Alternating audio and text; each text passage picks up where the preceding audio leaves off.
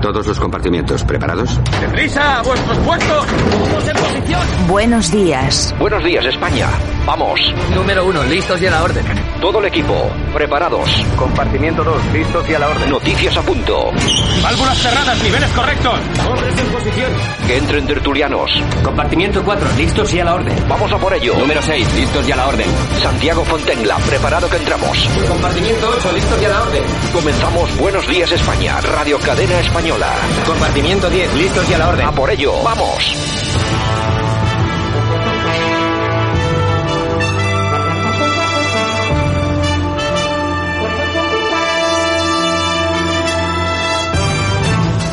Buenos días España, 18, 12, 20, 20. Vamos avanzando en el mes y vamos acercándonos a fechas navideñas. Estamos ya a un paso del día 24, 25 de diciembre.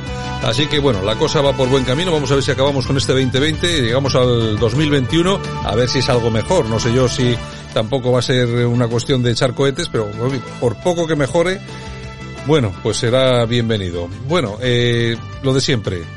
COVID y vacunas. Por un lado, Sanidad notifica 12.131 nuevos casos y 181 muertos más por COVID-19, mientras la incidencia sube hasta 207. El 9 de diciembre se registró un repunte de los contagios tras la relajación de medidas en las comunidades autónomas. España va a comenzar a vacunar del COVID-19 entre el 27 y el 29 de diciembre. Y atención, porque a todas las personas se les va a obligar de una forma u otra a vacunarse. A todas las personas que se vacunen se les van a recoger sus datos personales y además de la vacuna que han tomado. Eso quiere decir que aquellas personas que sean llamadas a vacunarse y digan que no, también se va a tener que comunicar. Por lo tanto, atención con este asunto, porque si no se tiene el correspondiente certificado de haber sido vacunado, no es ya que no vayamos a poder entrar en un cine, en un teatro, en un supermercado, porque va a haber un guardia, un guarda a la entrada y nos va a pedir ese certificado, si no lo tenemos no nos van a dejar entrar, sino que en nuestro puesto de trabajo también podemos correr el riesgo de perderlo. Y ya no digo nada de viajar al extranjero, se nos va a pedir un pasaporte sanitario eh, y que lógicamente el que no se vacune pues no va a poder salir ni tan siquiera del país. Atención, este es un asunto muy serio. Luego lo vamos a hablar con eh, Debbie Rodríguez, el director de Radialéctica Nacional.es. Vamos a hablar sobre ello porque yo creo que es un tema muy interesante y sobre todo porque las libertades individuales van a ser pisoteadas si esto se lleva a cabo, que estoy convencido de que sí, pero bueno, van a ser pisoteadas de forma gravísima. Atención porque el Congreso también ha aprobado, sin el PP y sin Vox, la ley que regula la eutanasia. Otro tema, hablaremos también ahora con nuestro compañero, el politólogo Francisco Gómez, sobre este asunto, que creo que va a traer bastante, bastante cuenta. Sánchez da negativo en el PCR pero seguirá en cuarentena hasta el 24 de diciembre como marca el protocolo. Bueno, yo no sé si, como marca el protocolo o simplemente es que el tío este se coge ya unos días de vacaciones, aprovecha y se acabó, que es lo que no me extrañaría nada. Los médicos avisan de los peligros de los autotest COVID y rechazan que las farmacias hagan los de antígenos, cosa que no entendemos. En fin, los antígenos es la gotita de sangre sobre el aparatito y el aparatito te dice, lo que pasa que a mí lo que me da como esto ocurre lo mismo que va a ocurrir y está ocurriendo ya con la vacuna, que esto es una carrera económica para ver quién gana más pasta. Y sobre todo, aquí hay médicos, pues que lógicamente si los pacientes tienen que pasar por consultas, hacerse test, etcétera, etcétera, etcétera, pues igual seguramente hay un rendimiento económico. Si lo hacen los farmacéuticos, pues bueno, es otro tema absolutamente diferente. La vacuna de Oxford y AstraZeneca estimula una amplia respuesta de anticuerpos y células T. La cuestión es que antes nos decían que para que una vacuna estuviese en el mercado se precisaban aproximadamente dos años. Las vacunas que tenemos ahora mismo sobre la mesa, en este caso Oxford y AstraZeneca, han tenido ocho meses. Es decir, que algún test se ha tenido que quedar por el camino. Y como decía el doctor Cavadas, eh, cuando le entrevistaron en el programa de Pablo Motos, en el hormiguero, él decía, bueno, que igual era mejor el coronavirus que una encefalitis, ¿no? Y que los niños muriesen por una encefalitis provocada por una vacuna de este tipo. Es un tema muy grave. Vamos a hablar hoy en este programa sobre este tema y muchos otros. Comenzamos.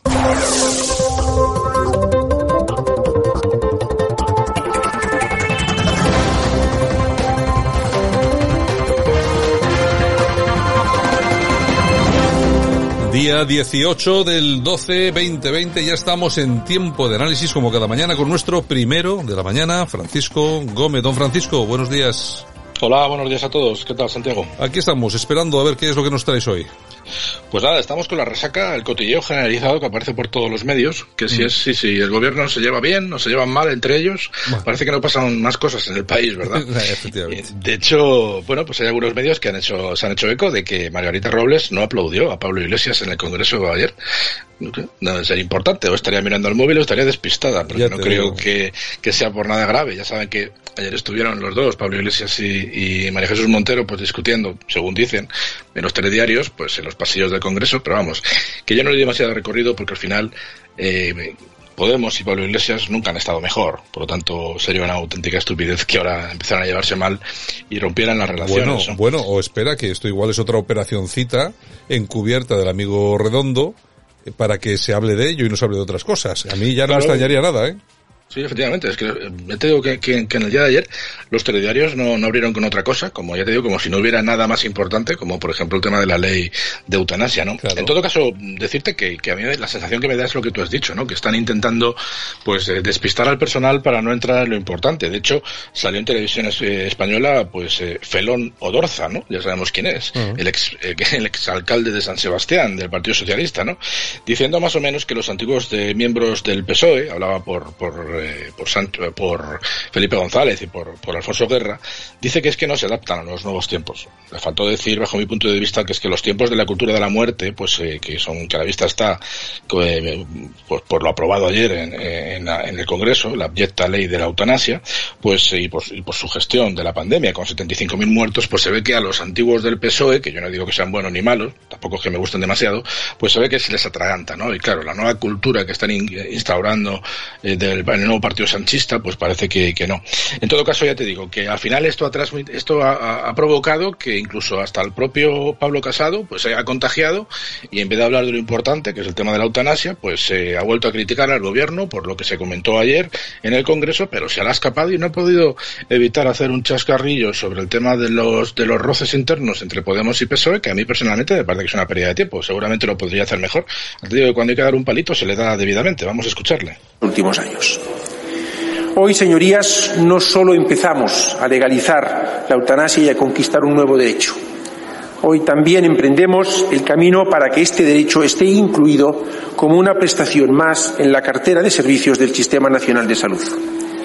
En cuanto la ley esté aprobada, en el Ministerio de Sanidad empezaremos a trabajar para que el derecho sea inmediatamente efectivo. Avanzaremos así en la humanización del sistema público de salud, que una vez más será garante de la libertad y la dignidad de las personas, proporcionando las garantías sanitarias necesarias y la seguridad jurídica oportuna.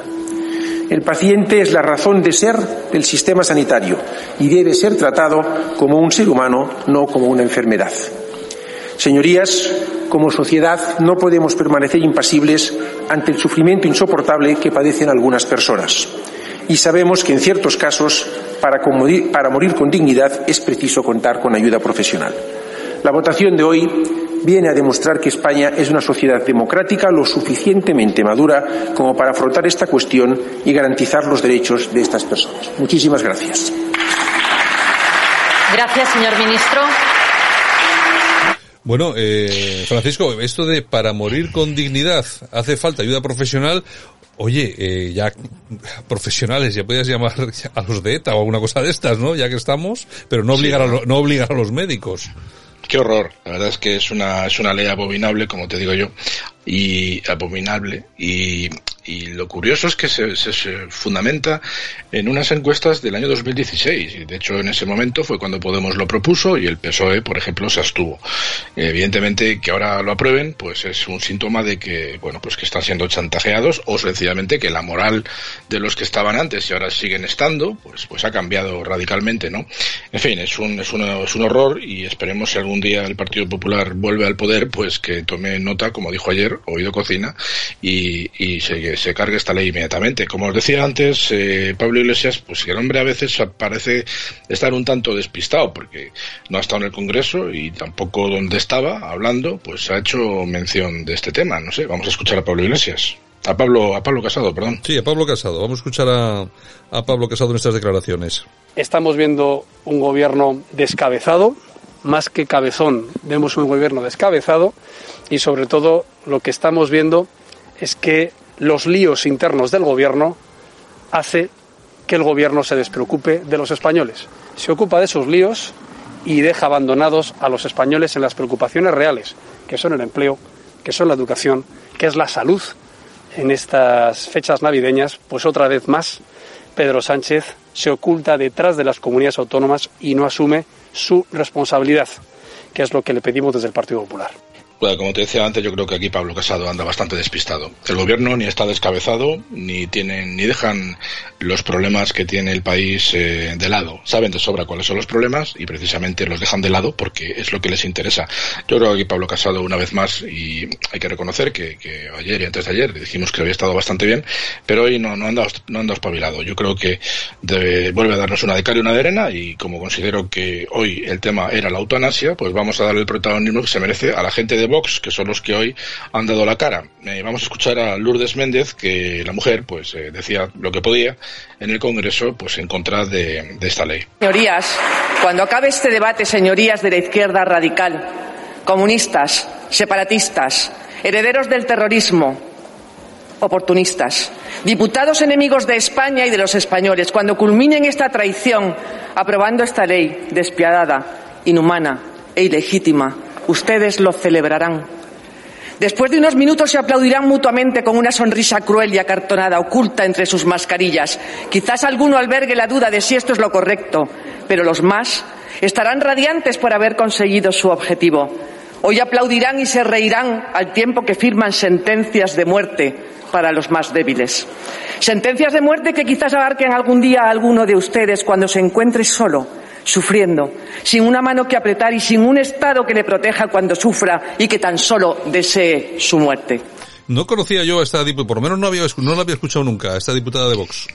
Sí, pues eh, yo la he seguido bastante tiempo y la verdad que tiene las ideas bastante claras y más hoy que además ha sido una intervención pues eh, bastante locuaz y ha dejado en evidencia pues eh, los que a los que defienden este tipo de cultura, la cultura de la muerte, como comento yo, y lo que representan y sobre todo pues el hecho de que el Estado no está para finiquitar la vida de nadie, el Estado está para en la medida de lo posible intentar alargar la, la vida y, luchar por la vida gracias a los cuidados paliativos, ¿no? Hablaba de traidores. Vamos a escuchar a Inés Arrimadas.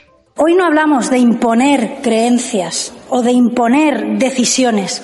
Hoy hablamos de respetar cada uno las decisiones y las creencias individuales, del derecho a poder vivir nuestra vida hasta el último momento de nuestras vidas o del derecho a poner fin a nuestra vida según nuestras propias convicciones individuales, las de nadie más. Y de eso es de lo que estamos hablando hoy. Y sí, estamos hablando de casos dolorosos y penosos. Ojalá ninguno de los que estemos aquí, ninguna de las personas que nos están viendo tenga que tomar nunca estas decisiones.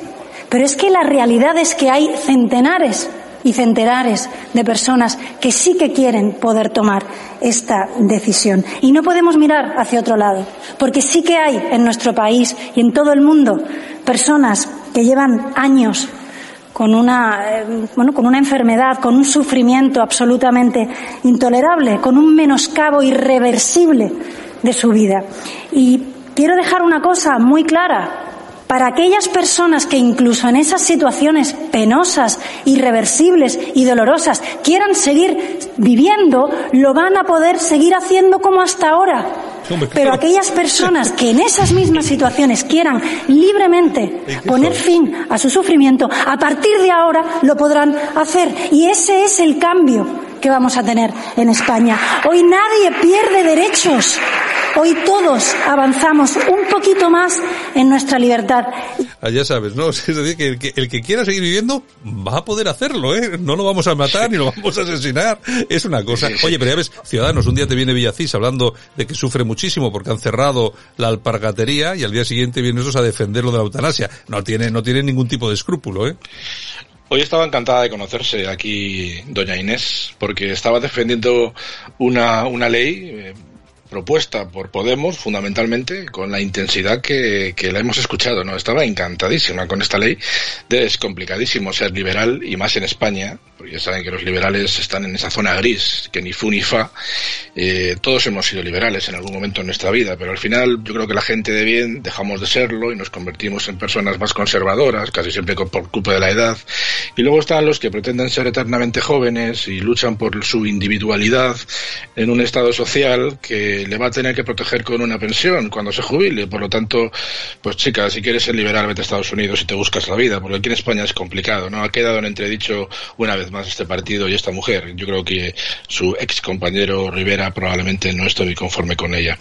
En fin, hoy el único que ha dejado las cosas claras ha sido Iván Espinosa de los Monteros, que les ha dicho a toda esta gentuza que nosotros somos mejores personas porque tenemos una conciencia y una moral mejor que la suya. Vamos a escuchar para despedir por hoy a Iván Espinosa de los Monteros.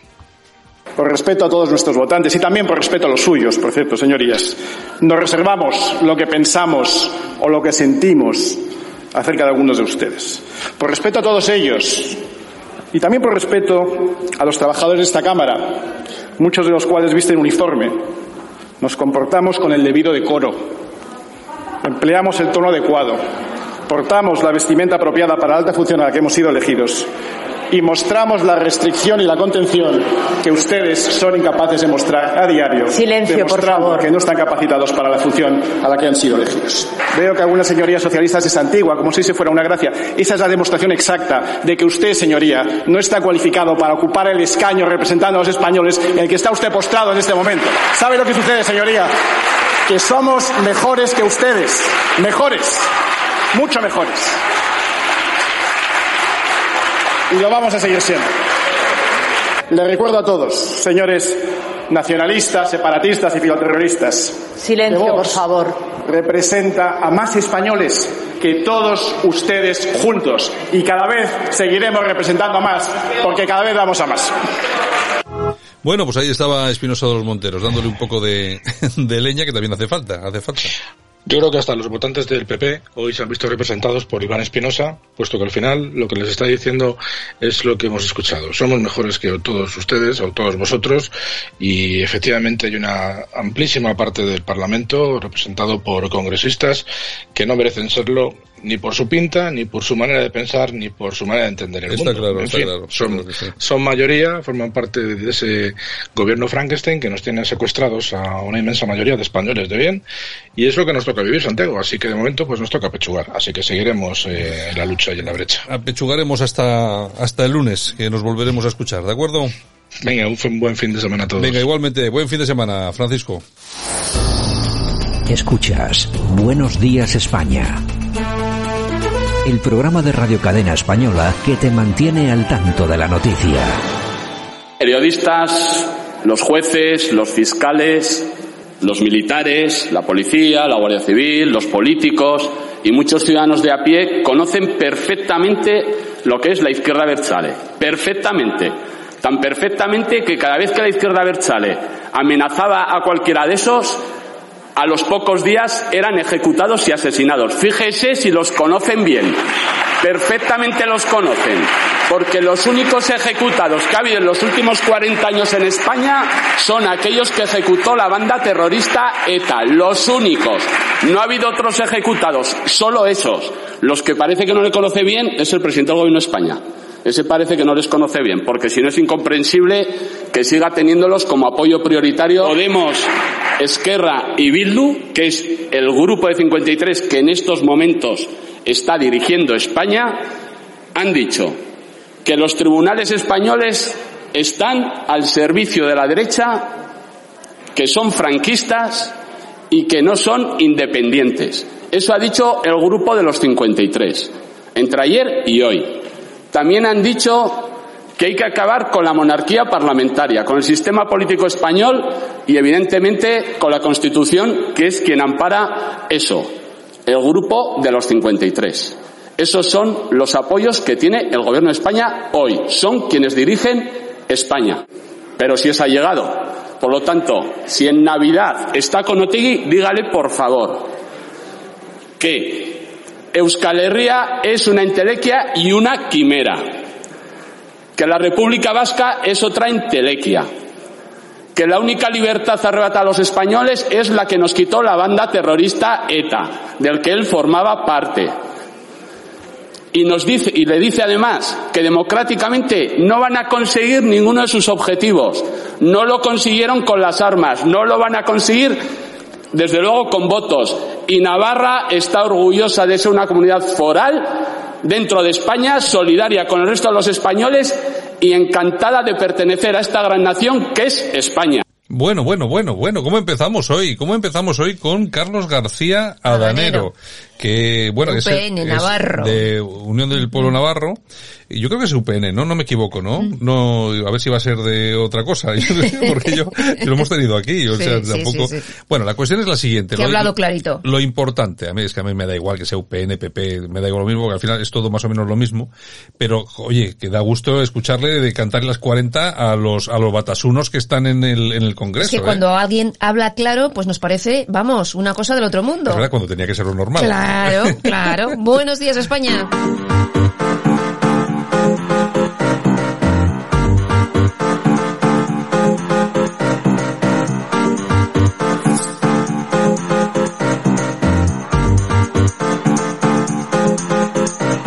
En Radio Cadena Española no nos cansamos. No nos cansamos de madrugar. No nos cansamos de contar la actualidad. No nos cansamos de decir las cosas claras. En fin, que no nos cansamos de tocar los temas más importantes. No nos cansamos.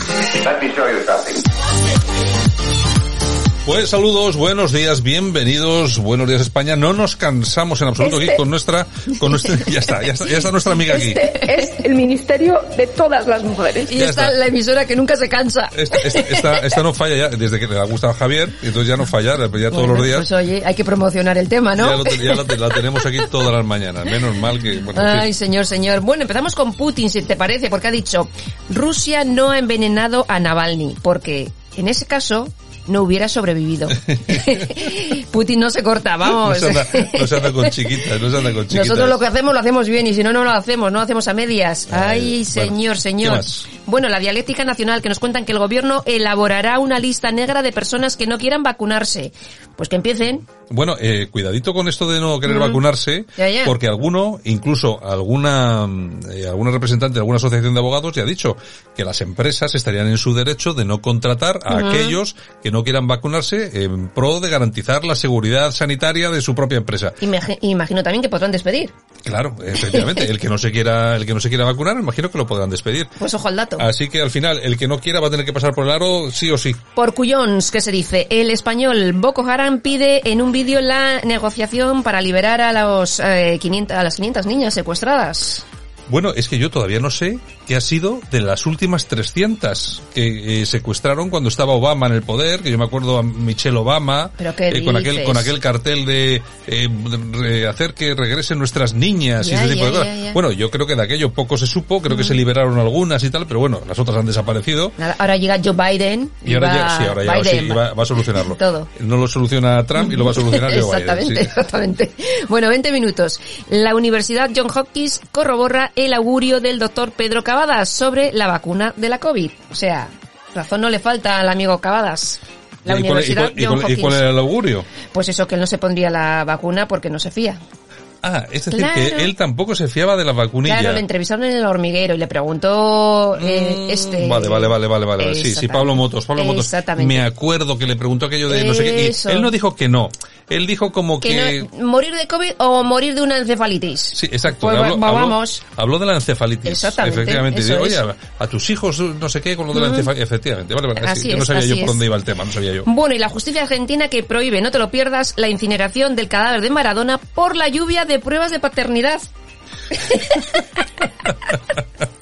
Claro, ahora todo el mundo quiere un pelo para Yo ver si... soy hijo de Maradona. Bueno, que seguramente que tendrá 100.000, ya verás pues mira, tú. tiene porque... cinco mm, legales y seis mm, de no, por no, ahí. pero no, te digo yo ¿Y que este, más? te digo yo que este tendrá, bueno, una Un montonera. amor en cada puerto. Oye, lo que no sé yo que habrá sido de aquello que se sacaron la foto con Maradona muerto dentro del ataúd. Porque- Nunca más. Yo, no- yo no sé qué habrá sido de ellos. Habrán huido de Argentina o Sí, algo. porque los pillan estos y Así- vamos. sí, los matan, ¿eh? Es Ya te cosa- digo, ya te digo. En fin, en historia digital, la Fiscalía abre diligencias sobre el chat de mandos militares retirados para determinar si los comentarios son constitutivos de delito. Hombre, es un chat privado. Entonces, Ya. yo no sé, a nivel privado si puede ser. Ahora, que un tío diga que hay que fusilar a 20 millones de españoles y tal y cual. Hombre, yo no sé si es un delito de odio, un delito de gilipollas, sí. O sea, porque es que decir estas cosas... Por eso se puede juzgar, sí, señor. Eh, Por bobo. Sí, es que no sé. Bueno, Es que son Javier, ¿no cosas... tienes alguna cosa de esas que dices, eres gilipollas y todas esas cosas? Pero la cuestión es, lo que digo yo es, ¿cómo se te ocurre en un chat, en WhatsApp, que sabes que hay eh, gente de todo pelaje, soltar este tipo de burradas cuando sabes que si hay solamente hay un tío que no es que sea del lado contrario, sino que simplemente sea un tío más o menos normal y que no comulgue con todo esto, va a decir, oye, a ver si va a pasar algo, yo voy a denunciar a estos tíos para que no me relacionen con ellos. Sí, es sí. que seguro que seguro que va por ahí el tema. Y bueno, es que me parece una cosa mm, un poco eh, Ay, horripilante. ay, ay, horripilante. bueno. Lo que pasa es que no te lo había dicho nadie. Claro. No te lo había dicho nadie y he tenido que venir yo a decírtelo. Tú eres gilipollas. Y punto pelota.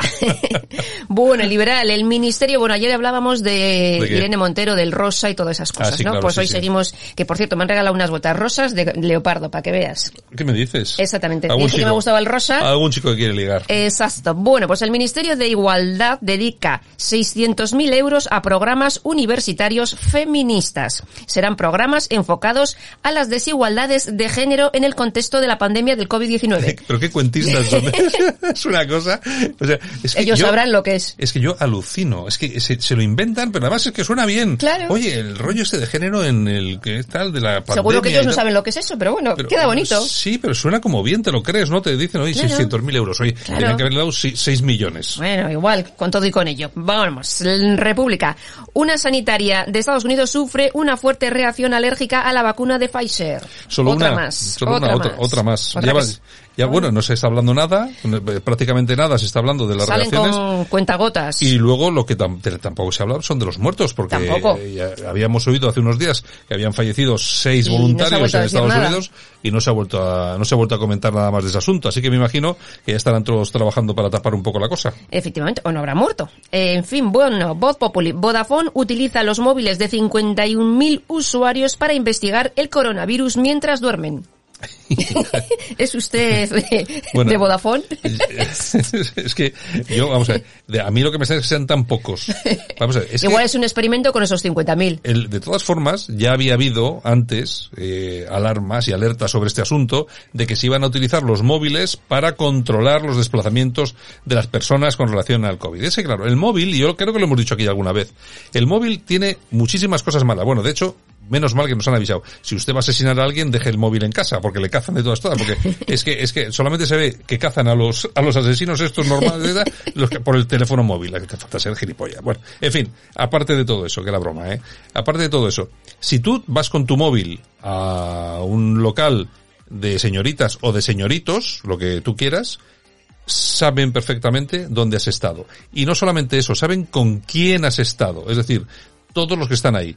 Entonces, claro, te pueden decir, no, es que todo esto se hace por el tema del COVID, porque si estás, eh, si te contagias, puedes contagiar a otros. Ya, pero... Ahora, eh, ahora todo es COVID. pero resulta que todo eso se puede utilizar para otras cosas, no solamente para amargarle a un pobre hombre la vida porque va un día a un local de luces, Como el Sálvame. sino que te pueden amargar la vida sabiendo perfectamente que te estás reuniendo, los militares, por ejemplo. Los militares, en vez de los chats, pues se reúnen en un bar. Pues sabe perfectamente el CNI qué militares han estado, ¿En qué bar? en qué bar, eh, cuánto tiempo han estado y hasta de qué han hablado, porque los móviles, eh, vamos a ver, eh, si se hackean perfectamente, se escucha perfectamente todo lo que está hablando. Bueno, bueno, tú tenías que trabajar en el CNI. Sí, sí, seguro, además, seguro, seguro.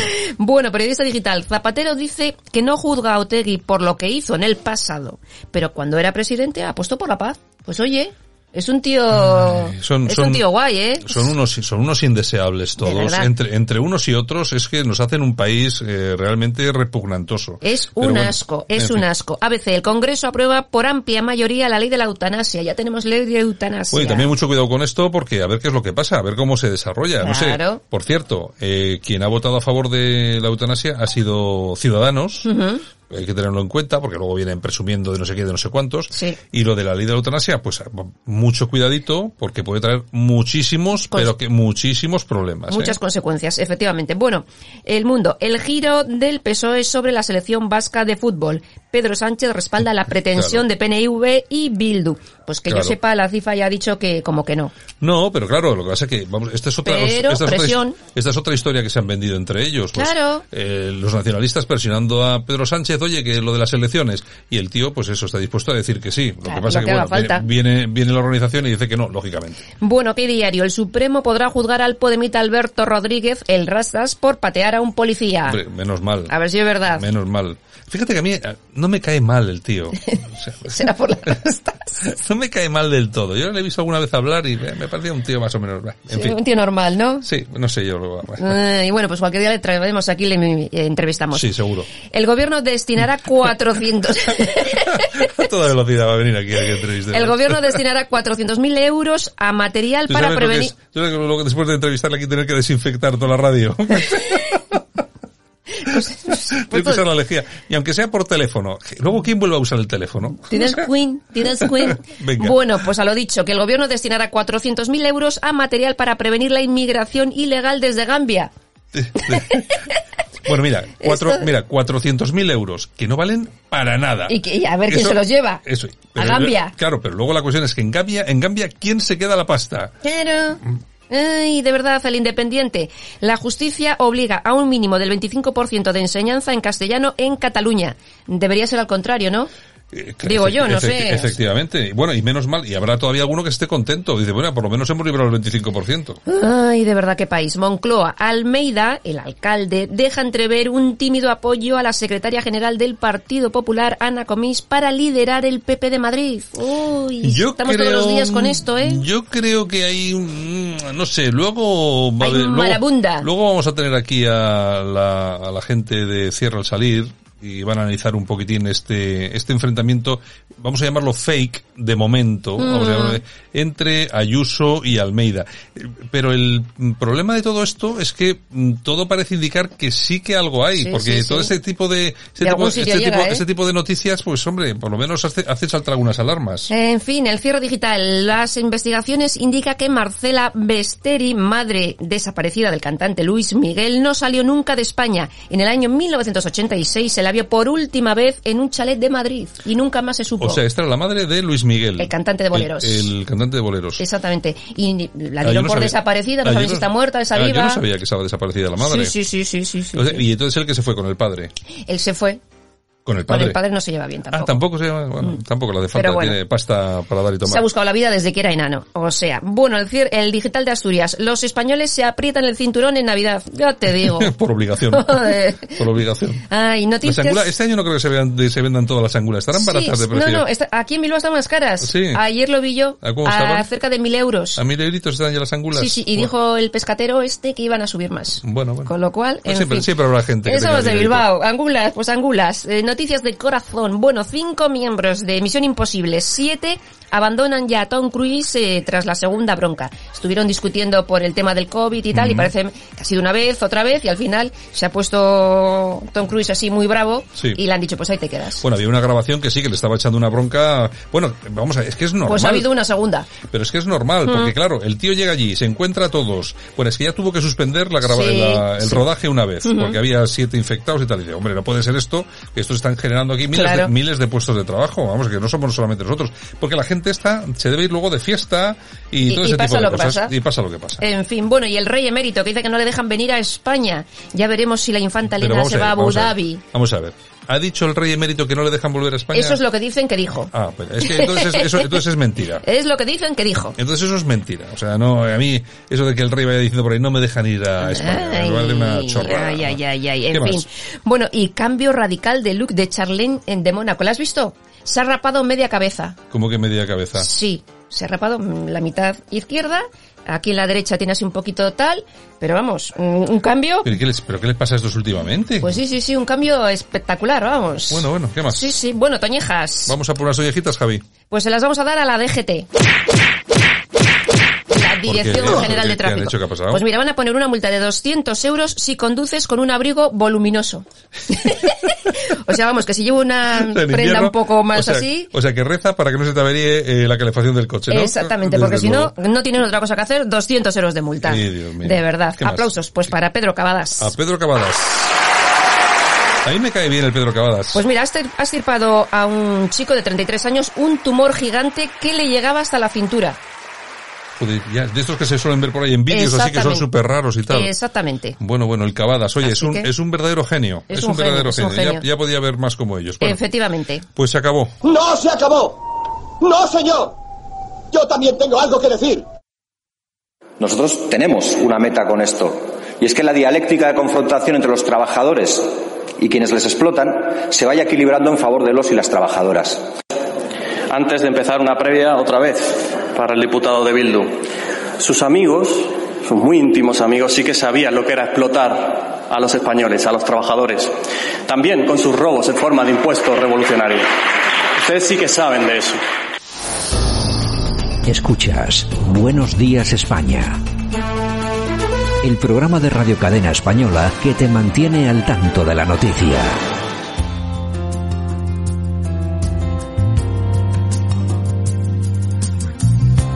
Tal día como hoy del año 1968 nace Alejandro Sanz.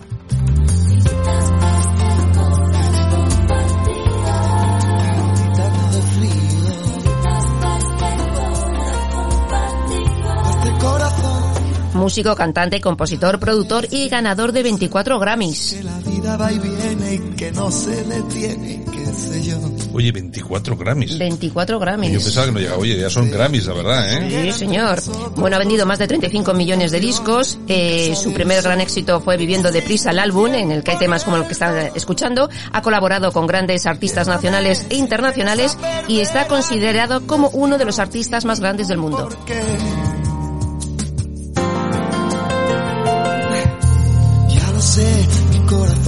Corazón que no ve, es corazón que no siente, corazón que te miente, amor.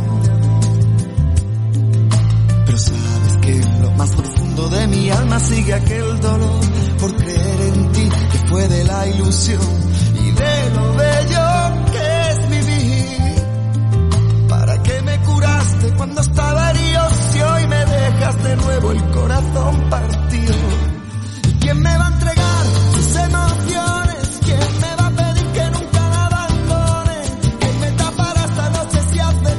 Y tal día como hoy del año 1812 tiene lugar el primer sorteo extraordinario de Navidad de Lotería Nacional.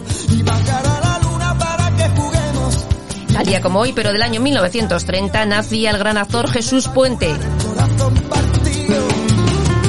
Y también tal día como hoy, pero del año 1969, nacía el portero de fútbol Santiago Cañizares. Y nos vamos al año 1971 porque tal día como hoy de ese año nace la tenista española Arancha Sánchez Vicario. Y tal día como hoy, pero del año 1963, nace el actor Brad Pitt. ¿Cuántos cumple Brad Pitt? ¿Cuántos? 57. No te digo yo que pasa el tiempo. Están to- estamos todos mayores, pero esto que no puede ser. Ay, ay, ay. Brad Pitt, si, si el otro día le vi ahí una fotografía y parece Un que- chaval. que parece un chaval. Es un chaval. Es que ahora con 57 años es un chaval. Ya, como yo. No, como tú, Sí, claro. seguro. Que. Bueno, el famoso Corazón Partido de Alejandro Sanz, vaya temazo, Ujú. que bueno, es un, se ha convertido en un clásico. En un clásico, efectivamente. Bueno, Yolanda, Bueno, pues un besito y hasta lunes. hasta lunes. Adiós. Buen fin de semana, chao. Nosotros continuamos con más noticias aquí en Buenos Días España.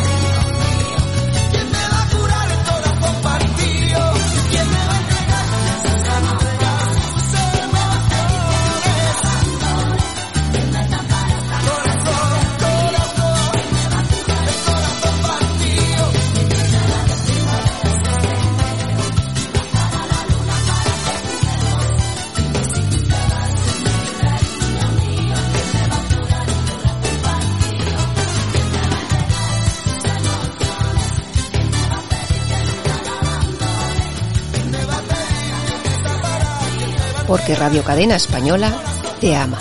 Escuchas Buenos Días España, el programa de Radio Cadena Española que te mantiene al tanto de la noticia. Y nosotros que nos vamos a hablar con David Rodríguez, que es el director de la dialéctica nacional.es, y nos vamos hasta París. Don David, ¿qué tal? Buenos días. Buenos días, Santiago. ¿Qué tal estás? Pues hombre, aquí estamos aguantando el tirón y además ahora ya preparándonos, queramos o no, para vacunarnos, ¿no? Porque resulta que nos hemos enterado que Sanidad ha diseñado un sistema por el que las comunidades autónomas, una vez que se dé el pistoletazo de salida a la campaña de vacunación, tendrán que comunicar diariamente al ministerio que dirige Salvador Illa, el ministro filósofo, cómo evoluciona la administración del fármaco en cada territorio. Hasta aquí todo muy bien, pero en concreto dicen se recogerán cuántas personas inyectan la vacuna cada día, sus datos personales, así como los datos de aquellos que rechacen hacerlo y que tendrán que especificar los motivos por los que se niegan a vacunarse. Es decir, que ya nos podemos ir preparando para vacunarnos porque estos nos dejan fuera de casa, fuera del trabajo, etcétera, etcétera, etcétera.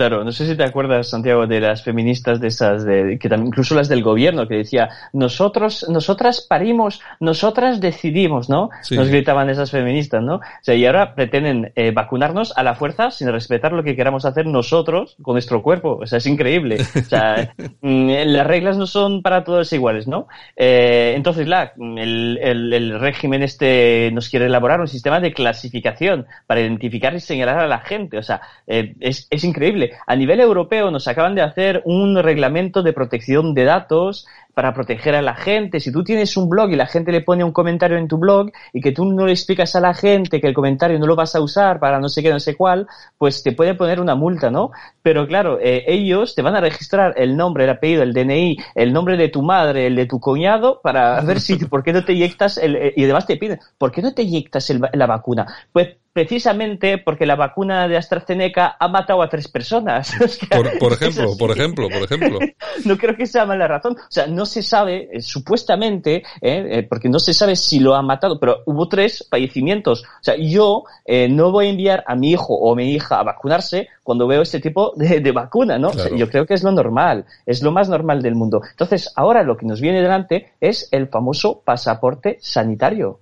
O sea, el pasaporte sanitario va a ser una aplicación en el móvil eh, o incluso puede ser una, información en papel, ¿no? Para, para verificar a nivel internacional si has ido a vacunarte. Eso lo propuso la propia Asociación Internacional de Transporte Aéreo. O sea, mm, no es una asociación cualquiera, no es de la Asociación de los Vecinos del Barrio, es la Asociación Internacional del Transporte Aéreo. Entonces, claro, como los chinos, si no te vacunas, no puedes salir del país. Y la idea de la lista negra de Bel Sánchez es exactamente la misma cosa. Más allá de eso, en Israel y en Francia ya se está hablando de un pasaporte verde sanitario para los vacunados. Y los que no están vacunados no podrán acceder ni a los restaurantes, ni a los museos, ni a los sitios de cultura, o sea, teatros, ese tipo de cosas, ¿no? Y eso no lo dijo un diputado de extrema derecha, de extrema izquierda, no, lo dijo un diputado de Macron. O sea, el pobre Macron que está infectado. Entonces, a ver si eso le inhabilita para el próximo mandato, ¿no? bueno, de todas formas, el asunto, eh, nosotros nos lo tomamos un poco a risa, pero vamos, de risa no tiene absolutamente nada, en, todo, en, concreto, porque nuestras libertades personales se ven pisoteadas, pero vamos, de forma evidentísima. La cuestión es tan importante como lo que comentaba Debbie, es decir, que dentro de muy poco tiempo, toda esta gente nos va a obligar, cada vez que vayamos, por ejemplo, a un restaurante, a ir con nuestro teléfono móvil, a ir con una aplicación en la que diga si nos hemos vacunado o no, ya no solamente para cruzar de un país a otro, sino en nuestro propio país. Y cuando vayamos a un restaurante, vamos a tener que enseñar en el móvil esa aplicación para ver si nos hemos vacunado. Si no nos hemos vacunado, en el restaurante, eh, en el teatro, en el cine, en el supermercado nos podrán decir que no podemos entrar. Eh, atención porque en el puesto de trabajo que tengamos, nuestro jefe o en el departamento de personal nos podrán decir que les enseñemos ese certificado de que nos hemos vacunado. Y si no nos vacunamos, nos podrán echar del trabajo porque teóricamente pondremos en peligro a las personas que trabajan en esa empresa y a los clientes. Es decir, ¿dónde quedan, bueno, en peligro, eso, esa es otra historia que habría que verlo eh, mucho más concretamente, pero lo que digo yo, Debbie, ¿en dónde quedan nuestras libertades? Pues en ningún sitio, Santiago, pero el problema es que no, no es únicamente el gobierno social comunista, ¿no? Porque muchas veces se escucha este término, pero es que es a nivel internacional, o sea, lo hace la izquierda francesa, lo hace la derecha israelí, o sea, lo hacen todos los gobiernos a nivel global, o sea, es, el problema es de ahora de saber si no hay una supraélite que realmente eh, está organizándose en contra de los intereses de, pues, de, de la gente, del 99% de la gente, ¿no? Porque no podrás ir al restaurante, cine, teatro, pero eh, ¿y el crédito al banco? O sea, si tú le vas a ver al, al, banco y dices, bueno, necesito 2.000 euros o 20.000 euros para comprarme un bar o no sé qué, sí, pero no estás vacunado, o sea, puedes fallecer el día de mañana y, no te lo voy a dar, o sea, por razones obvias. ¿Y el, ¿Y el seguro? Pues no te voy a dar un seguro tampoco, porque bueno, el seguro, pues no estás vacunado y entonces te va a costar muchísimo más caro, eh, como si tuvieses un cáncer o ese tipo de cosas, eh, porque realmente le va a costar caro el seguro, ¿no? Eh, entonces, claro, eso es un problema muy, muy grave. Y además, a mí eh, siempre me dijeron que el secreto medical, o sea, el secreto de, todas, el, secreto sanitario, o sea, sobre la situación de salud de cada uno, era un secreto, o sea, como la confesión. O sea, vas a ver, el sacerdote es exactamente la misma cosa que era un médico o un abogado, porque como lo sabes, yo trabajo de abogado, pues eh, el secreto es absoluto y general. Entonces, ahora lo que me da miedo es que el Estado, de, además de adoctrinar a nuestros hijos con el LGTBI y todas esas cosas, también van a tener los datos de salud de cada uno. Eh, eso es, un, es, muy, muy grave. ¿Qué, nos van a pedir mañana? ¿La orientación sexual de la gente? Eh, ¿Las opiniones sindicales? Eh, bueno, eso seguro que ya lo saben, ¿no? Porque ya tienen su policía, los órdenes, ¿no? pero ¿qué nos va a pedir mañana? Si me pongo los calzoncillos antes de ponerme la camiseta? O sea, es que la pregunta es, ¿dónde eh, ¿cuál es el papel del Estado y cuál es el, la situación de los ciudadanos. El papel del Estado, además, que podemos ya ver que en la seguridad ya no se respeta en España, te pueden atacar una comisaría sin que pase nada, eh, los, eh, las fronteras no se protegen, te pueden pasar un montón de pateras en unos pocos días eh, y, el papel importante del Estado no lo cumple. Pero para buscar las cosas, los detalles, ese tipo de cosas personales, sí que van a, por ellas. O sea, es, un, es realmente es un problema filosófico global. A ver si nos enteramos.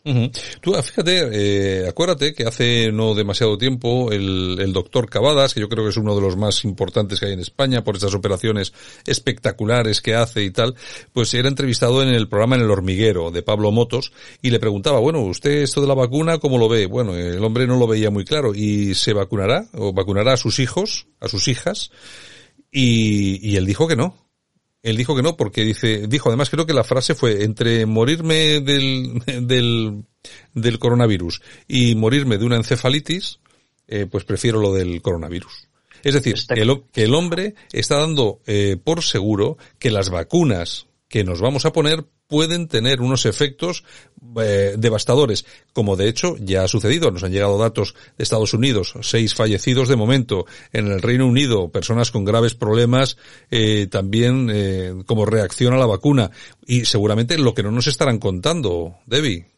Claro, bueno, la, vacuna de AstraZeneca de Oxford ha dejado paralíticos a dos personas, ha matado a otra persona en Brasil, supuestamente, eh, porque hay una encuesta que, bueno, están investigando a ver lo que ha pasado, ¿no? Eh, hay, también hubo algunos problemas. A ver, y además hay dos tipos de vacunas. O sea, tienes la vacuna clásica, que es la vacuna, te van a coger una parte del bicho ese, del virus, te la van a poner dentro de la vacuna y le va a estimular al, organismo para crear eh, protecciones contra el bicho, ¿no? O sea, eso es lo clásico que hizo Pasteur, se lo mm. inventó Pasteur en Francia y, es lo clásico. Pero ahora tienes otra vacuna, eh, que es una vacuna que entra en resonancia, o sea, es un diálogo con el ADN. Es la vacuna se llama ARN y esa vacuna, pues, es la primera, eh, es la primera vez que la usamos. Hubo algunos intentos con el ébola, eh, no creo que el ébola, haya sido un, éxito, o sea, que eso ya es la primera cosa, y, y ahora van a entrar esas vacunas en el mercado mundial con eso del coronavirus. claro, hay que tener mucho cuidado, pero este médico no es el único, Santiago. O sea, hay que saber que el 37% de los médicos eh, de Bélgica, eh, hubo una encuesta que creo que hace dos semanas, el 37% decía que no iban a vacunarse. O sea, lo dicen los médicos, porque ellos saben que una vacuna en ocho meses no es que sea obligatoriamente peligrosa, pero puedes tener una duda razonable. puedes preguntarte, hacerte unas preguntas, porque la, que sea el, el, derecho, sea el ser médico, la salud, eh, sea la construcción, el urbanismo, eh, puedes eh, preguntarte sobre la mejor, hay diferentes, diferentes maneras de ver las cosas y te puedes hacer algunas preguntas, ¿no? Y parece ser que con este gobierno no nos dejan ninguna opción, pero nosotros somos ciudadanos libres, en mayores de edad, además, y, y creo que tendríamos que tener el derecho de decidir. El problema que tenemos con el tema de los médicos, Debbie, es que son inmediatamente depurados. Acuérdate, aquella plataforma de médicos por la libertad, me parece que se llamaba una cosa así, se reunieron ciento y pico médicos y dieron un, hicieron un acto público, creo que fue en Madrid, eh, denunciando cosas del tema del coronavirus y tal y cual. Bueno, los, los que dirigían aquel, aquel movimiento eh, fueron despedidos, no se sabe nada de ellos, lógicamente no han vuelto a aparecer, lógicamente porque todos los demás médicos han dicho, joder, estos nos echan y nos ponen en casa. Claro, es que la persecución, la primera persecución se ha producido precisamente sobre aquellos, que son los médicos, que conocen de primera mano que las vacunas en ocho meses pueden dar muchos problemas. Han sido los problemas eh, los primeros a los que se han cepillado, claro, para que no haya nadie que pueda decir absolutamente nada. Tú dices, hombre, la encuesta en Bélgica, pues bueno, por lo menos tenemos eh, constancia de esa encuesta, pero es que no hay, no hay mucha más información. Claro, el, problema es que en, poca gente sabe que lo, que yo llamo los cuerpos intermediarios, eh, típicamente los colegios de médicos, el colegio de abogados, ese tipo de, mm. organizaciones intermediarias, ¿no?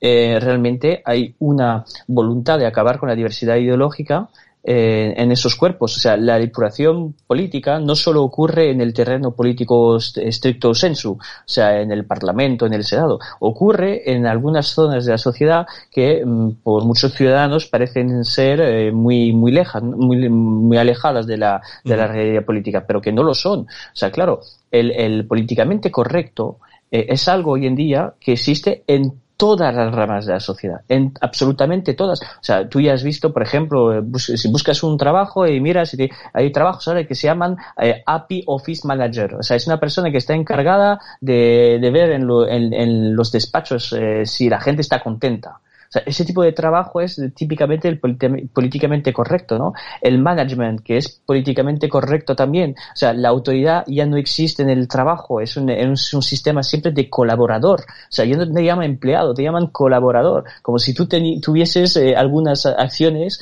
eh, y, cobrabas algo de la empresa, ¿no? Eh, directamente por la vía de la, de la bolsa. la pregunta es, eh, realmente el, político el, políticamente correcto no solo se combate en las urnas, sino también en la vida cotidiana. Y claro, en los colegios de abogados, los colegios de médicos, pues eh, no, no están fuera, fuera de la sociedad. O sea, ellos también tienen eh, ese políticamente correcto dentro de sus organizaciones. Bueno, pues ya veremos a ver si los, los políticos se vacunan públicamente, si utilizan estas vacunas públicamente, aunque imagino que incluso habrá alguno que se inyecte agua o alguna cosa así por, por si acaso, pero ya te digo, eh, a mí me da la sensación de que el que pueda evitar, el que puede evitar vacunarse, va a evitar vacunarse. Yo, vamos a ver, yo no soy un enemigo de las vacunas. A mí nunca se me ha ocurrido decir que las vacunas no sirven para nada o no valen para nada. A mí lo que sí me preocupa y mucho es que me quieran inyectar algo para lo que han trabajado simplemente ocho meses, cuando sabemos, cuando las, las eh, fechas, mm, yo que sé, más esperanzadoras hablaban de dos años. Es decir, esto ha ido muy rápido y seguramente que muchos de los test que tenían que haberse pasado se han quedado en la cuneta. Estoy absolutamente convencido. Claro, pero eh, Santiago, de esto ya hemos hablado aquí. ¿eh? Yo me acuerdo que ya hemos dicho, y también lo, dijiste en aquel momento, o sea, hay vacunas que sirven. O sea, el, en el siglo XIX y XX, la tuberculosis, el tétanos, la viruela, eh, pues eh, acabamos casi con ellas eh, gracias a las vacunas. O sea, hay vacunas que sirven, hay otras que son peligrosas, que como la, del H1N1, no vamos a decir cosas que no son la verdad. O sea, cuando te dicen, por ejemplo, desde la OMS, algunos altos cargos de la OMS, que es una organización que está en, en un proceso acelerado de privatización, que está, hay conflictos de interés, intereses eh, y que hay detrás de eso mucha pasta, pues tú, como ser humano racional, eh, que tienes que tener, eh, encargarte de tu familia, de protegerla, pues no le vas a enviar a tus hijos a vacunarte, ni a tus hijos, ni a tu mujer, ni a tu primo. O sea, sí, pero, es, y además, es, lo normal. Y además, Debbie, hay una, hay una cosa que llama poderosamente la atención. Qué casualidad que cuando el Pfizer saca la primera vacuna, en, en dos, tres días más, todos los demás ponen la vacuna en el mercado. Eso es, eso es la, la lógica financiera. Claro, claro, claro ahí estamos hablando de dinero, interés económico. Claro, es que yo me estaba esperando a ver si la, la marca Don Simón o si el corte inglés ponía otra vacuna en el comercio, porque claro, es que yo estaba esperando que sea, no sé, de, de zumo de naranja, ¿no? Una marca de zumo de naranja y diga, yo también tengo vacuna, ¿no? O una de botillo, ¿no? Diciendo, ya, tenemos la, la vacuna berciana, ¿no? Pues no es así, es, es que hay una lógica financiera detrás de todo esto que a nosotros nos puede parecer muy, muy, muy eh, con, difícil de entender, ¿no? Pero eh, que existe, o sea, eh, existe el, el sistema financiero está existiendo en todas las ramas de la sociedad también y detrás de las vacunas también está. O sea, el, el sistema farmacéutico, eh, como el, el, el, sistema militar en Estados Unidos, eh, es un sistema que tiene intereses económicos que defender y lo hace así. Y claro, y además la segunda vacuna cuando sale te dice, nosotros tenemos el 95% de éxito y otros dice, yo 96, o sea, eso parece el mercado, ¿sabes? El, en plan, yo mi pescado es mejor, sí, bien, bueno, pues es que no es, o sea, para mí eso es anticientífico a tope. Bueno, bueno. Pues ya veremos a ver qué es lo que pasa. En todo caso, eso es lo que va a pasar. Se nos van a tomar, se nos va a obligar a vacunarnos. Se tienen que recoger los datos personales, la marca del fármaco que se administra, el lote y, por supuesto, luego entra en funcionamiento el famoso pasaporte eh, sanitario y o simplemente el, documento que acredite que nos hemos eh, vacunado y, y, que si no te vacunas va a impedir que prácticamente puedas asistir a cualquier a cualquier lugar del país. En fin, don Debbie, el lunes nos vemos. Vale, un abrazo. Análisis de la actualidad en profundidad. Cierra al salir con Rafa Ayala.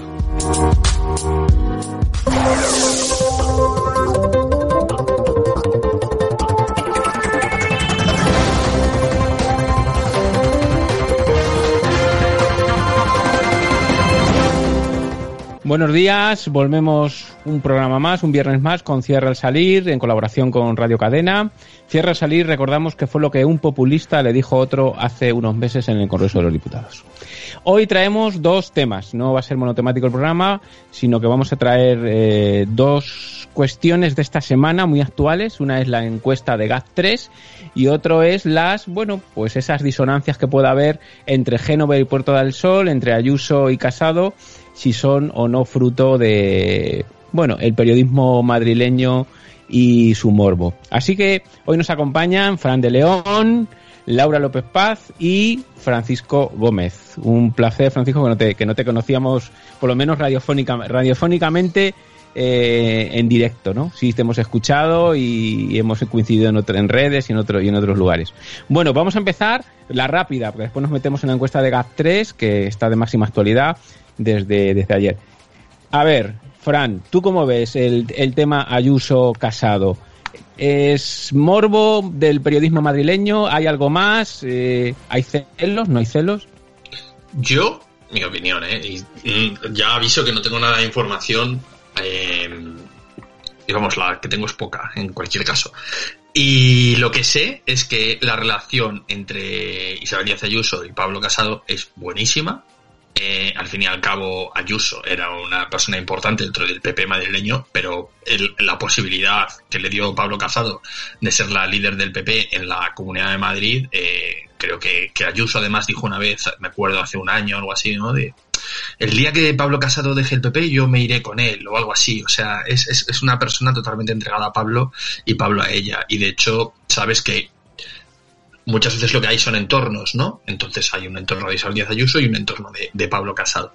Y en ese entorno de Pablo Casado, que al final, oye, Génova es muy grande, hay muchas autonomías, etcétera y tal, yo creo que sí que se ha intentado sugerir alguna vez el, oye, no vayas tan de la mano de ella porque puede caer, eh, se está mojando mucho, intenta marcar un perfil más propio, eh, y sin embargo, Pablo Casado, no estando todos los santos días teniendo que seguir a apoyarla, siempre creo que ha estado de la mano de ella y yo creo que hay una relación importante de lealtad entre ambos Otra cosa muy distinta es que en los entornos puede haber figuras individuales a las que les pueda interesar cierto el choque, ciertamente el choque, ¿no? Eh, pero bueno, ya sabéis lo que es la política y siempre puede haber alguien ahí buscando algún problema, pero yo creo que mientras la relación personal entre, y además lo vería más como un triángulo que como una relación bilateral, el triángulo Almeida, Ayuso y Casado esté bien, yo creo que no va a haber ningún problema. Y que creo que fundamentalmente, ya por resumir y, y termino, creo que es más un interés, sobre todo desde ciertos grupúsculos, sobre todo desde la parte más de Vox o, cercanos a Vox en el periodismo madrileño, más cayetanistas, etcétera, que buscar un poco más el utilizar la figura de Ayuso en contraposición a, Casado. Laura, es que tú que eres politóloga y, además analizas, me encanta cómo analizas en, redes.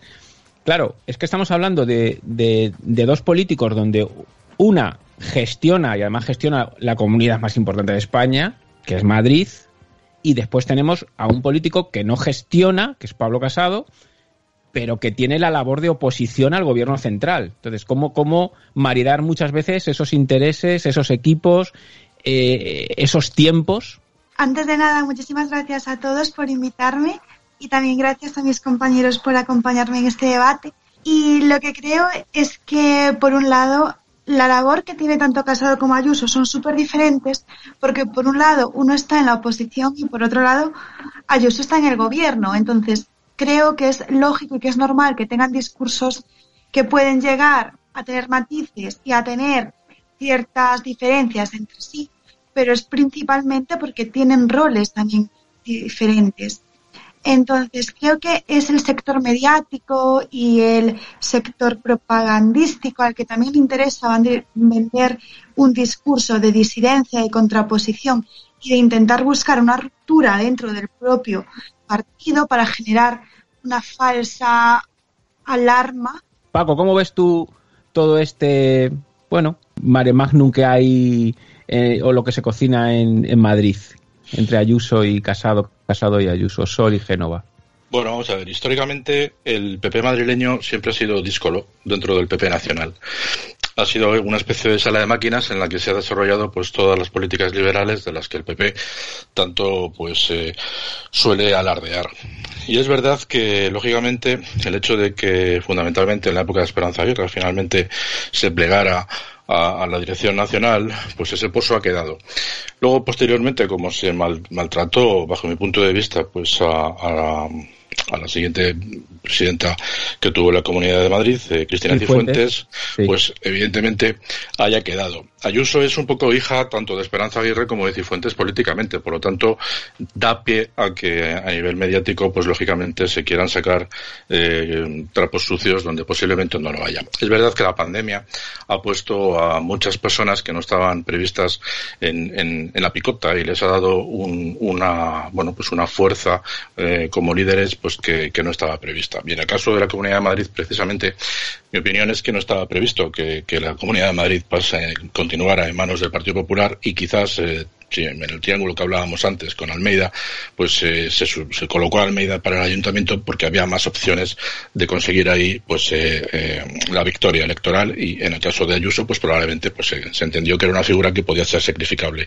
La sorpresa fue cuando al final pues consiguió hacerse con el poder junto con Ciudadanos y, bueno pues la cosa parece que va que va bastante bien y ha surgido una líder que claro pues lógicamente es un contrapeso a, a lo que Pablo Casado representa a nivel nacional porque Ayuso, como yo he dicho en muchas ocasiones, no es ni la mejor ni la que más ni la que está más preparada y al final eso pues engancha con la ciudadanía, con, la población, porque se refleja un poco en ella. Es una persona muy sociable, es una persona muy cercana, a diferencia de Pablo Casado, que lógicamente pues tiene su áurea de presidente nacional y lógicamente el contacto que tiene con la gente, pues además de las eh, visitas institucionales que realiza por su partido, que están más bien teledirigidas, pues eh, se le ve desde el Congreso que, que últimamente trasladan bastante lejanía al resto de la población. Sin embargo, Ayuso, pues eh, los enfrentamientos que tiene la Asamblea de Madrid son, enfrentamientos muy directos con, con, con, la izquierda más radical que estamos eh, soportando aquí y por lo tanto, pues eso llega.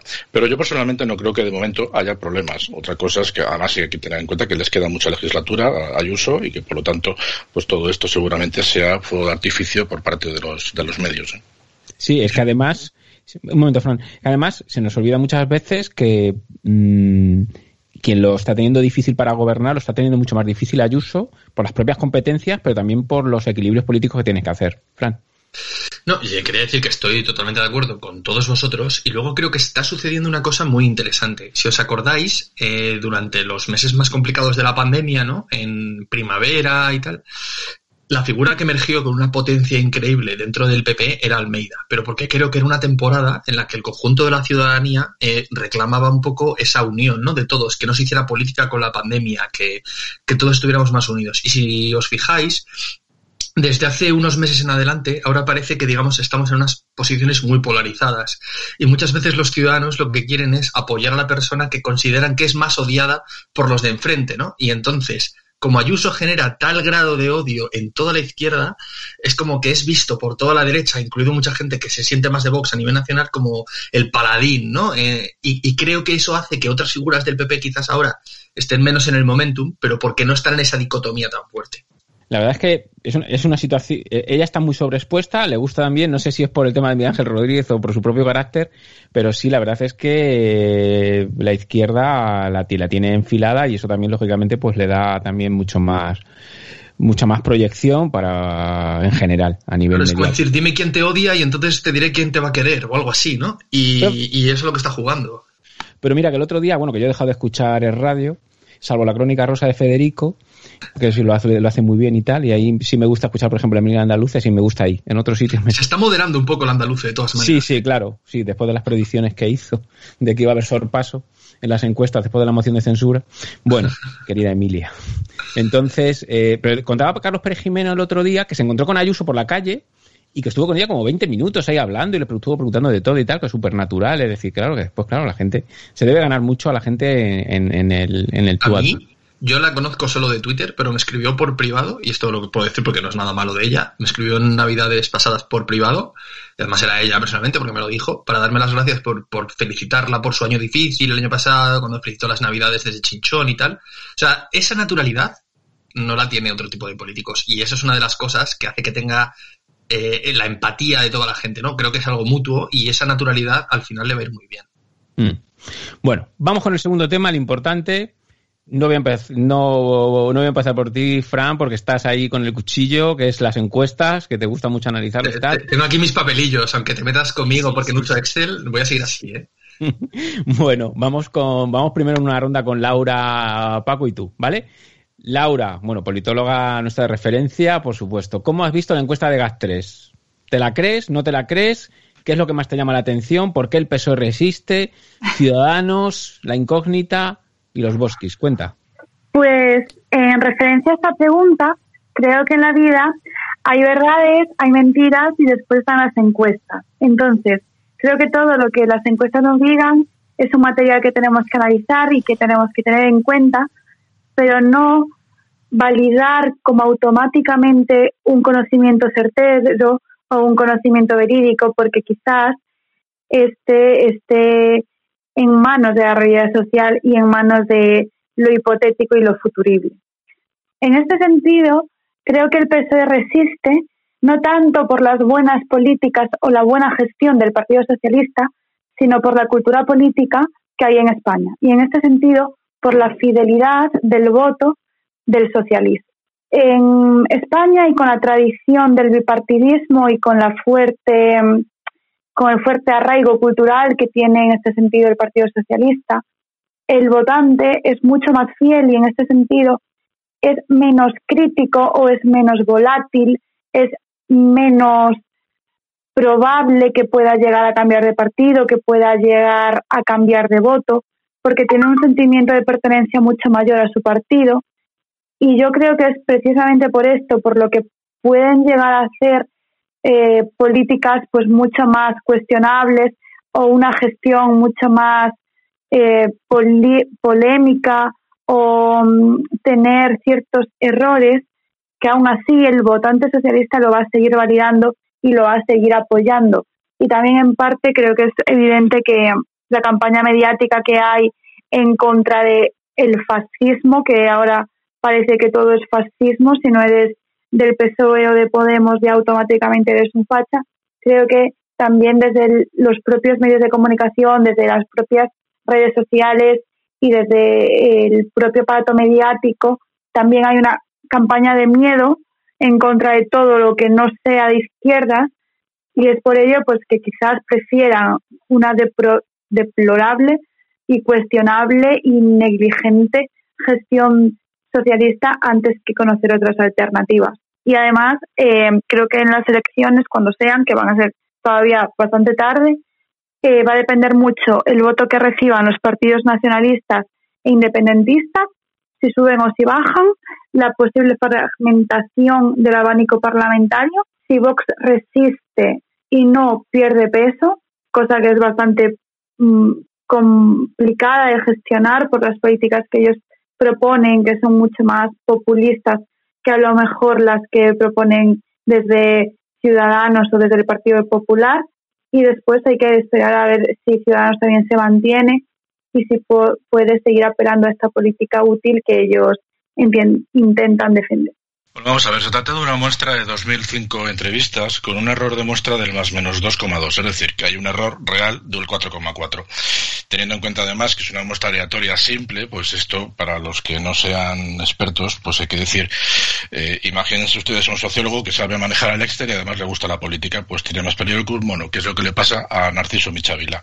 La muestra es muy simple, por lo tanto, eh, si, la, eh, si la escudriñas y vas mirando cómo se ha ido produciendo la evolución de escaños arriba, escaños abajo, lo que se percibe inmediatamente es que este margen de error de un 4,4 se le han aplicado directamente a Vox. Y esto no significa que se defienda a Vox o no. Sencillamente lo que estoy diciendo es que eh, al final lo que se han hecho es la cuenta de la vieja y evidentemente como el cliente escope, pues eh, lógicamente hay que contentar al Partido Popular. El crecimiento del Partido Popular me parece razonable teniendo en cuenta que el desgaste del gobierno es evidente. Sin embargo, vemos como el gobierno se le, da, se le atribuyen tres escaños más. ¿Por qué el Partido Socialista se sigue manteniendo pese a todo lo que está sucediendo? Bueno, pues evidentemente porque los medios de comunicación es quien le está sosteniendo. Hay que tener en cuenta que el conocimiento de política y sobre política que se tiene en España es muy limitado. Y la gente que realmente le interesa la política, pues tiene un resquemo y tiene todavía pues eh, un recuerdo innato del guerra civilismo habitual que se produce en España. Por lo tanto,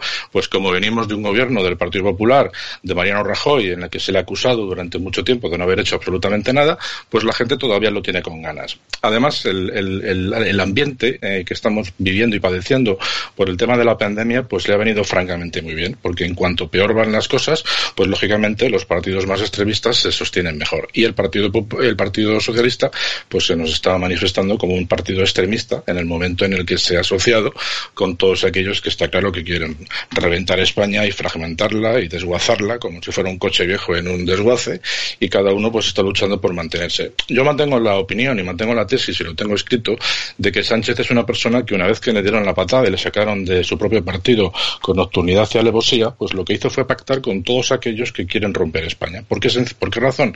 Porque es la más fácil para llegar al poder. Y así, así ha sucedido. Entonces, pues estas encuestas me parecen interesantes como politólogo, porque por supuesto hay que hacerle caso a todas, pero no hay que darle demasiada, demasiada importancia porque incluso si vemos bien, si vamos viendo partidos por partido, pues como te digo, se observa que pues algunos que no les venía bien, pues directamente le han quitado los escaños y se los han ido colocando como más han interesado. Actualmente tenemos eh, el tema de Bildu, pues de rabiosa actualidad, pues le damos unos poquitos más. Ciudadanos está en un perfil más bien flojo, flojillo, porque no se sabe muy bien cómo está. Bueno, pues se le mantiene para darle cariño. Eh, lógicamente a Vox, que es el enemigo lógico, pues se le, se le quitan 10 y ya está. Mm, pero bueno, básicamente ya te digo que es una foto fija en un momento atemporal, faltan tres años para que esto termine. Yo creo que hasta el Partido Socialista, hasta que no queden aproximadamente seis meses y una vez que se haya dicho cuándo se van a celebrar las siguientes, no creo que se preocupe absolutamente de ninguna, Rafa. Análisis coral, también diferente, ha dicho alguna, ha dejado ahí algunas perlas. Vamos a ver, Fran de León. bueno, para mí, a ver, eh, lógicamente yo soy de la teoría de que el gobierno de Pedro Sánchez va a intentar agotar la legislatura, ¿no? Con lo cual realmente la foto fija del reparto de escaños de hoy es un poco tontería, ¿no? O sea, cuando la gente está diciendo, no, pues es que la encuesta de GAT3 le da al PSOE 123 escaños en vez de 120. Bueno, pues yo esto lo he estado hablando con expertos y, y joder, yo que al fondo ya le llevo echando bastantes meses a las encuestas y, por ejemplo, le dan unos escaños al PSOE, tipo en Ceuta, que actualmente no tiene Vox y donde no tiene ningún sentido que gane ese escaño el PSOE ahora, le dan un tercer escaño en Huelva, le dan una serie de escaños por encima del PP, incluso en Galicia, muy fuerte al PSOE, que a mí no me cuadra. No me cuadra sobre todo con los porcentajes que da en el voto general en, en España, ¿no? Con lo cual no os fijéis jamás o en demasía en, en, las encuestas, en el reparto de escaños que hacen por provincias, porque en una muestra tan pequeñita de unos 2.000 votos, creo que ha dicho Paco, eh, joder, al final por provincias pequeñitas igual han preguntado a 10 personas en Lugo.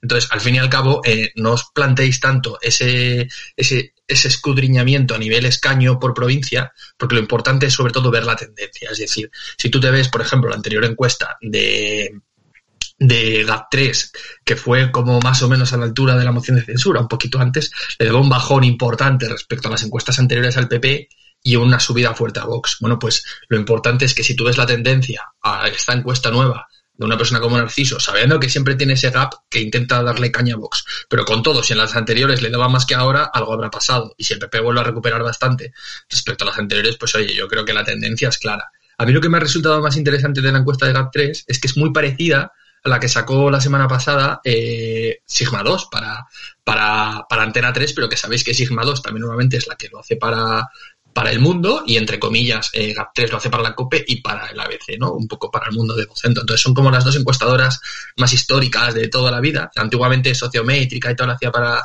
para el país, pero lleva años que ya no hace tanto, ¿no? Entonces, realmente si tú te ves las dos encuestas, lo que se advierte más o menos haciendo una media es que eso está prácticamente igual de lo que estuvo en su momento, o sea, en un 28%, que tiene mucho que ver con lo que ha dicho Laura antes, ¿no? Al final, eh, la gente mayor, ¿no? Por encima de los 50, 60 años, es muy del partidismo, lo viven como ser del Madrid y del Barça y es muy complicado. Y eso también aplica al PP, hay que ser honestos y reconocerlo, ¿no? Luego, el PP, en general, en la media, eh, te da una subida al 25,5, 25,6, eso significa que es casi un 5, o sea, casi 5 puntos porcentuales de subida, o sea, es una subida de, de más de un 20% respecto a las últimas elecciones. Por eso os digo que si intentas extrapolar esa subida de un 20% de tus votos. Hace un año. En un año. No, claro, claro, pero en ese año, pero además que si tú eso lo repartes luego los escaños, si tú asumes que el PSOE está más o menos en el mismo porcentaje y que el PP sube un 20% y eso lo distribuyes más o menos por provincias, ese reparto de escaños que hace Narciso no es, no es posible. O sea, el PP tiene que estar mejor que eso, seguro, ¿no? Luego, es interesante que Vox baja una gotilla y yo ahí no lo sé. Lo que sí que tengo la sensación, y ya con esto concluyo, es que tengo la sensación de que los extremos, Vox y Podemos, bajan y luego que Ciudadanos me da la sensación de que está perdiendo un voto más lindante con el PP hacia el PP e incluso un voto ciertamente girautista quizás hacia Vox, pero me da que Ciudadanos está recuperando prácticamente ese millón famoso de la abstención, yo creo que está volviendo entera a él. Y eso hace que en general no baje y que aguante, yo creo que aguantará. Bueno, eh, conceptazo, ¿no? El voto girautista, ¿tú cómo lo ves, Laura? ¿Crees que hay un... Incide sobre el tema de Ciudadanos y ese voto girautista, ¿qué pasa? ¿Qué pasa en Ciudadanos? Ese voto existe, ¿eh? Pues con el voto girautista yo creo que mm, es lo que tiene ser un partido de centro, ser un partido más indeterminado políticamente o ideológicamente que, que acoges a muchas sensibilidades y a muchas perspectivas muy diferentes. Entonces, en este sentido, el voto girautista creo que no es un voto que representa los ideales que Ciudadanos está determinando y que Ciudadanos está defendiendo. Entonces, entiendo que si realmente hay una persona que se sienta más apelada por la rama más girautista, no va a sentirse representado por el discurso de Ciudadanos y dejará de votarlo. La cuestión es que yo no sé cuántas personas reales que hay en Ciudadanos y que apoyan a Ciudadanos tienen una perspectiva como Girauta. Yo me imagino que serán en todo caso residuales, porque el discurso de Ciudadanos no es un discurso que a día de hoy se contemple con los postulados de Girauta. Entonces, eh, puede hacer daño, efectivamente. Si hay muchas personas con estos planteamientos, deberían de buscar otras opciones que posiblemente los representen mucho mejor. Pero como no creo que, sinceramente, haya muchas personas que tengan unas ideas más similares a Girauta, pues tampoco creo que tengan un impacto realmente fuerte en Ciudadanos. Pero tú piensas, estoy de acuerdo contigo y no tiene ningún sentido. O sea, a ver, teniendo en cuenta que Girauta ha pasado por todos los partidos, pues tampoco pasa nada, ¿no? O sea, es un poco adaptable. Pero ten en cuenta, es que el tiempo pasa tan rápido que se nos olvida que el que se presentó en las últimas elecciones y se la pegó es, es Rivera, o sea, y Rivera en muchas cosas hubo momentos en los que Ciudadanos parecía mucho más de derechas que el PP con los últimos años de Rajoy y en muchos momentos de, de Casado a veces, yo me acuerdo en Twitter y Tony, Tony Cantó, eh, en muchos aspectos parece más de derechas que el PP de la Comunidad Valenciana. O sea, eh, Rivera en, el, en los famosos debates parecía más de derechas que Casado muchas veces, que tenía un perfil más institucional. O sea, la gente entre comillas más joven, más cañera, que de verdad le tenía más ganas a Sánchez, muchas veces veía como un partido mucho más agresivo a Ciudadanos que al PP, ¿no? O sea, no te creas, o sea, y sobre todo en Cataluña, que han estado muy machacados por el nacionalismo, yo creo que hay una bolsa grandona de votos que creo que votaban a Ciudadanos y que ahora igual están mucho más cómodos en Vox que en el PP. Y no te olvides que de los tres millones y medio que tuvo Vox en los temas generales, muchos venían de Ciudadanos anteriormente. ¿eh? O sea, que, que, no tengo ya tan claro si es tan pequeño o no Girauta dentro de los postulados de, de Ciudadanos y de ese voto actualmente. Pero veremos. Paco, el voto girautista. ¿Lo concibes? Bueno, Girauta es a Ciudadanos como Cayetana es al PP. Es decir, son personas excesivamente cultas para ser políticos. Y eso, pues, provoca directamente que hay una parte de la población que no les entiende y otra que sí que le entiende, pero les gusta su ironía. Realmente Girauta es una persona que, eh, pues, es una peonza. Ha ido bailando de sitio en sitio y finalmente ha encontrado su sitio una vez que está fuera de la política, que creo que es donde debe estar, sentado en la frutería del Mercadona. En todo caso, yo opino que Ciudadanos es un partido pues absolutamente deleznable que debe desaparecer en el momento que dejó tirados a todos los españoles catalanes en, Cataluña. Es un partido veleta que se asemeja a todo lo peor, bajo mi punto de vista, en el momento que quiere ser bisagra del peor partido socialista histórico que hemos vivido en la historia de en la historia moderna de España. Por lo tanto, yo a Girauta sí le sigo por las redes, de vez en cuando me hace gracia sus tonterías, pero ya te digo que no le doy demasiada credibilidad porque me parece que es el típico tipo que una vez que sale de la política se destapa, destapa el tarro de las esencias y empieza a soltar todo aquello que mientras formaba parte de las filas con Rivera no se atrevía a decir. Por lo tanto, no le doy mayor credibilidad. Y, y volviendo un poco al tema de la encuesta que antes comentaba Fran, eh, comentar dos temas, Fran. Mira, hay dos tipos de, empresas encuestadoras. Por un lado está el CIS, que crea opinión y se gasta la pasta de todos los españoles y mete encuestas de 40.000, con muestras de 40.000 personas muy detalladas y muy completas, que aunque sepas quién las cocina, pues es muy, es muy interesante revisarse absolutamente todas las preguntas porque hay ciertos aspectos que se le suelen escapar y, te da realmente una foto de la realidad. Y luego están las empresas eh, privadas, como pueden ser efectivamente Gatred o, Socia, o Sociome, eh, cualquiera de estas, eh, que efectivamente no crean opinión, sino que se suben al carro de la opinión que, es en el que en ese momento eh, se están desarrollando por las, por las redes sociales y por los, y por los medios de comunicación. es verdad que luego algunas de ellas pues aciertan más que otras y en el caso de GAT3 pues hay que tener en cuenta que es una que está bastante bastante bien trabajada y sus clientes son muy abiertos, es decir, tienes Partido Socialista, Podemos, o sea, están todos. Por lo tanto, pues es lógico que tenga más potencial a la hora de desarrollar y a la hora de aplicar mejor los métodos eh, a la hora de hacer encuestas, pero pero no no no debemos olvidarnos de que aquí quien parte el bacalao es el CIS y es realmente donde hay que prestar atención, que es el que generalmente y desgraciadamente se acerca más a la realidad. Pero tú no crees que cuando se hacen encuestas eh, a nivel privado, como Gaz o Sigma y tal, no están también mirando y tirando de datos de, del CIS para maridar? Sí, sí, claro, claro. Yo es que, vamos a ver, con toda la experiencia y toda mi, mi experiencia vital y todas las encuestas que he tenido que estudiar, al final te das cuenta de que son empresas privadas y que están para lo que están, para ganar dinero y conseguir clientes. Por lo tanto, al final se venden a quien les contrata. Por lo tanto, bueno, pues por eso te digo que nunca van a crear opinión, porque no tienen la capacidad del CIS, pero bueno, se van a, van a, van a provocar que quien les paga les escuche y quien, y quien les paga pues estén contentos por aquello que dicen. Por eso te digo que yo no tendría ningún inconveniente en analizar las encuestas de GAT eh, si las paga la COPE o si pasado mañana las paga la SER, porque posiblemente cambia bastante el asunto. De hecho, en las últimas elecciones, Narciso Michavila pues, pasaba de los platos de Antena 3 a Televisión Española pues como con gran facilidad, ¿no?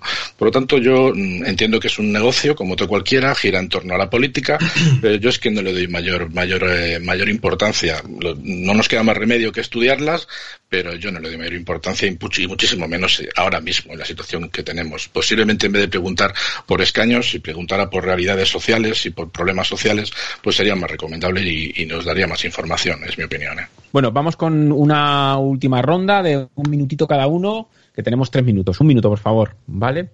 Eh, pregunta muy concreta. si Ciudadanos está yendo hacia el centro y está recuperando voto de la abstención y del, y del PSOE, ¿el PP está recuperando voto de Vox? Yo, yo creo que el PP está recuperando voto de, de, abstención. Un poco de PP, o sea, un poco de Ciudadanos y un poco de Vox. Me da la sensación. O sea, creo que de todas maneras, sobre todo desde el discurso de la moción, al final lo, la ventaja que tuvo es que eh, dejó muy claro dónde está cada partido, ¿no? Entonces, eso es bueno para que el elector pueda ver claramente hacia dónde va.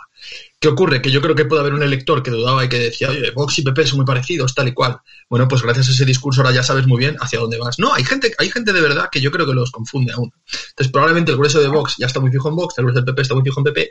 Hay una parte ahí de aldea gala de Ciudadanos que es difícil que se vaya de Ciudadanos, salvo que haya un tipo de unión electoral o lo que sea. Y yo sí que creo que el PP está picoteando bastante de, de la parte, digamos, más de derechas de Ciudadanos, que no se vaya ya a Vox, y un poquitín de, Yo creo que el PP es un partido mucho más solvente y por lo tanto creo que es mucho más fácil que tenga cierta estabilidad y cierta continuidad en el tiempo. En contraposición, Vox es un partido con un discurso efervesciente y un discurso completamente eh, impactante, pero que no sé hasta qué punto puede tener una trayectoria a largo plazo. Y en ese sentido creo que Vox, le, uy, perdón, que el PP le puede quitar votos porque con las políticas útiles, con eh, la gobernanza, con las políticas del día a día, es donde realmente van a poder demostrar sus ideas mucho mejor que con los discursos de Twitter, con los vídeos y con las fotos. Entonces, creo que el PP perfectamente le puede quitar votos, pero ahí dependerá de Vox si es capaz de mantenerse, si es capaz de hacer unas políticas solventes, sólidas y que tengan una aplicación real en la ciudadanía. Totalmente de acuerdo. Francisco, tu minuto.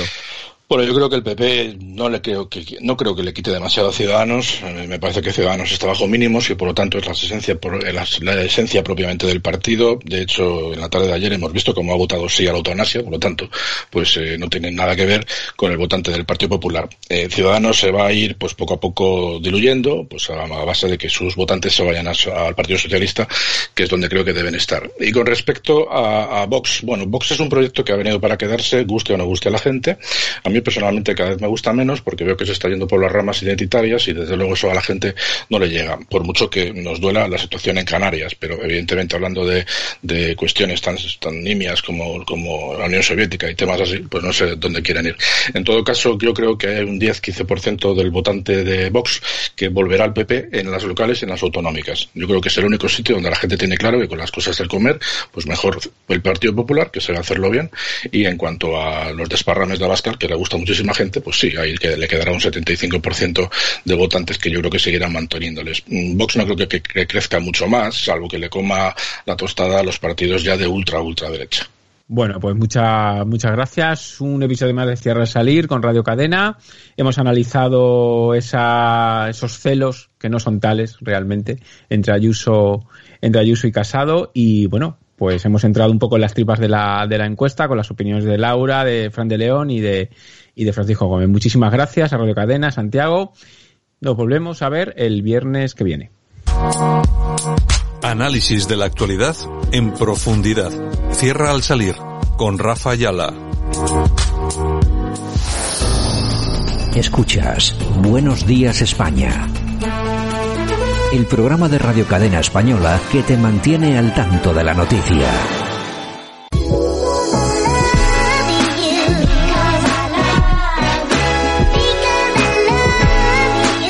Y esto ha sido todo por hoy viernes.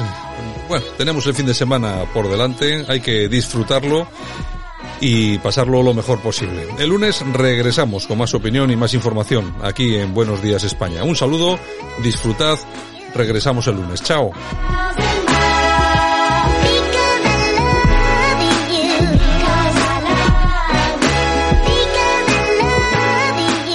Porque Radio Cadena Española te ama.